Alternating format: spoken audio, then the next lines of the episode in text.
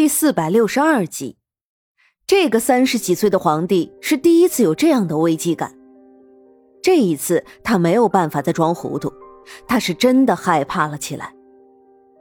南疆，苏月心在听到这句话的时候，心没来由的一紧。他也一直以为，像沈炼这样的人，不该只是在京城做一个有名无实的庆王，但他没想到，他是传说中的南疆的人。南疆他还没有很了解，可是现在他真的不希望再和南疆扯上什么关系。如果沈炼身居高位，恐怕又是不得自由。他已经过够了那没有自由的日子了。心儿，捂上耳朵，不要听他说的话，他说的话是做不得数的。沈炼说着，就捂上了苏月心的耳朵。苏月心的心里却并没有因为沈炼这样做就有丝毫的放松。一般沈炼在逃避一件事的时候，往往就说明这件事情是真实的。如果，如果这件事情是真的，那他们是不是又要去那所谓的南疆？南疆、苗疆这两者之间到底会有什么样的联系呢？苏月心的手紧了紧。罢了，这些事情现在根本就不是他能考虑的。眼下找到长安才是最重要的。沈炼，就当是我求你，不要放弃长安好吗？他是你的儿子，我们去找他吧，他一定还在宫里的。苏月心紧紧的拽着沈炼的衣服，让他没有办法分心。心儿。沈炼真的很想说，长安是个不健康的孩子。虽然他生下来的时候是能够呼吸的，但注定了他与其他孩子的不一样。林子瑜说过，长安存活的能力很低，但是现在他又怎么能说得出口呢？我们去找他，好不好？苏月心见沈炼迟疑，又是道。沈炼的心里很痛心。但他却又不得不答应苏月心。好，亲眼看见长安的尸体，难道对苏月心来说才是好的吗？沈炼弄不懂，但他也只能听从苏月心的意思，往那刑场上走。苏月心心急如焚，不断的催促着沈炼。终于在最后一个孩子即将登上断头台的时候，苏月心赶到了。住手！苏月心不管不顾的从沈炼的怀里挣脱出来，她一瘸一拐的走到那太监身前，把那孩子夺了下来。只是很遗憾，那并不是长安。她还只是一个七八个月大的女娃娃，你难道真的能下得去手吗？大概是因为自己做了母亲的缘故，苏月心对所有的小孩子都抱了一种莫名的好感。她紧紧的抱着那女婴。不肯松开。说来也怪，刚刚还啼哭不止的女婴，在苏月心的怀里，立时就停止了哭泣。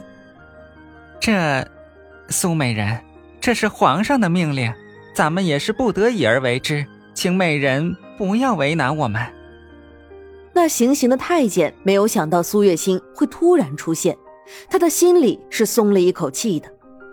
要杀掉这些才刚刚出生几个月的小娃娃，他的心里自然也是不忍心的。但是这是皇上的命令，他也没有办法违背啊。得亏苏月心来了这一出，不然的话，他还不知道要造多少杀孽呢。为难，杀掉这些孩子，你的良心难道就不会痛吗？苏月心顿时气不打一处来，毫不留情的怼了回去。沈炼看着苏月心这气鼓鼓的样子，有些忍俊不禁起来。苏美人，这……那太监却是一句话都说不出来了。毕竟这的确是一件很丧良心的事。这女娃，我就带走了。苏月心看了一眼那太监，冷冷的对他道：“是。”太监的心里一喜。但是面上还要装出几分为难的样子，他真是巴不得苏月心把人带走呢，这样的话他也能少造几分杀孽。不是说要找长安，我看你对这个小女娃倒也是上心的很。沈炼看了一眼被强制压在自己怀里的小女娃，嘴角微微一抽。这小女娃长得倒是挺漂亮的，还肉嘟嘟的，就和苏月心一样可爱。沈炼忍不住伸手去碰了碰那小女娃的脸，那小女娃竟然就这样笑了起来。那胖嘟嘟的脸蛋上挂着两个浅浅的梨窝，十分讨喜可爱。近乎在那一瞬间，连沈炼也打心眼儿里喜欢上了这女娃娃。沈炼，你说我们收养她好不好？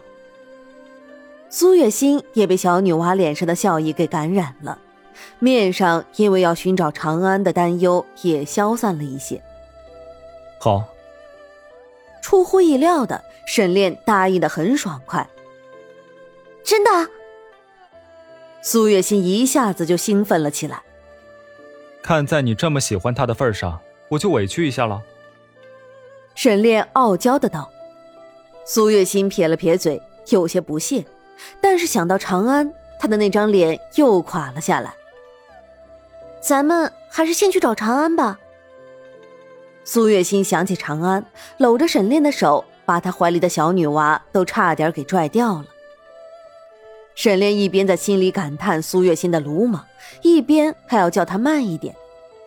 只是等两个人走到那孩子分发处的时候，才发现那些孩子全部都被送去了福院。你说什么？苏月心的面上是一副无奈的神色。他到底还是来晚了一步吗？长安，长安到底去了哪里？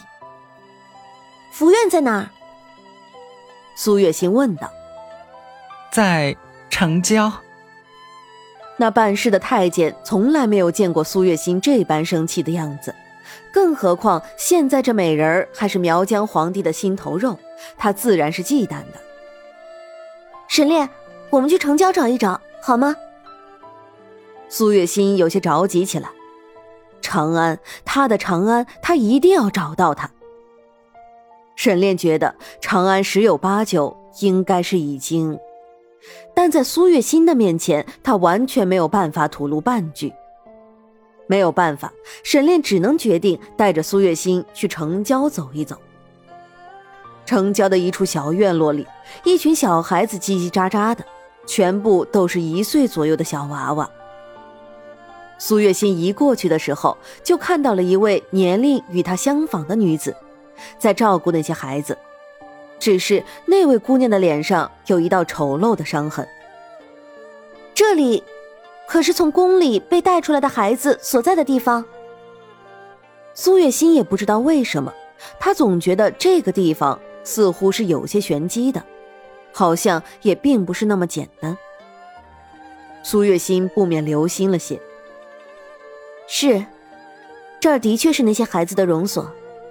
怎么，这里面有你的孩子？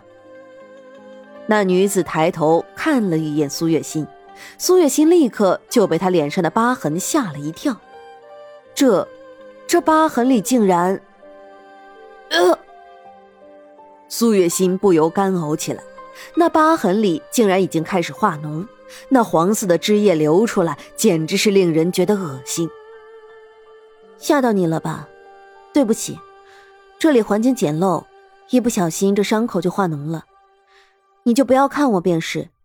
这些孩子都是被蓝萍抓到宫里去的，现在已经都成了孤儿。若是来找你的孩子，便自行寻找吧。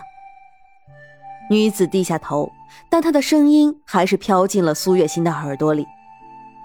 苏月心不疑有他，立刻走了进去。沈炼自然也是跟着的。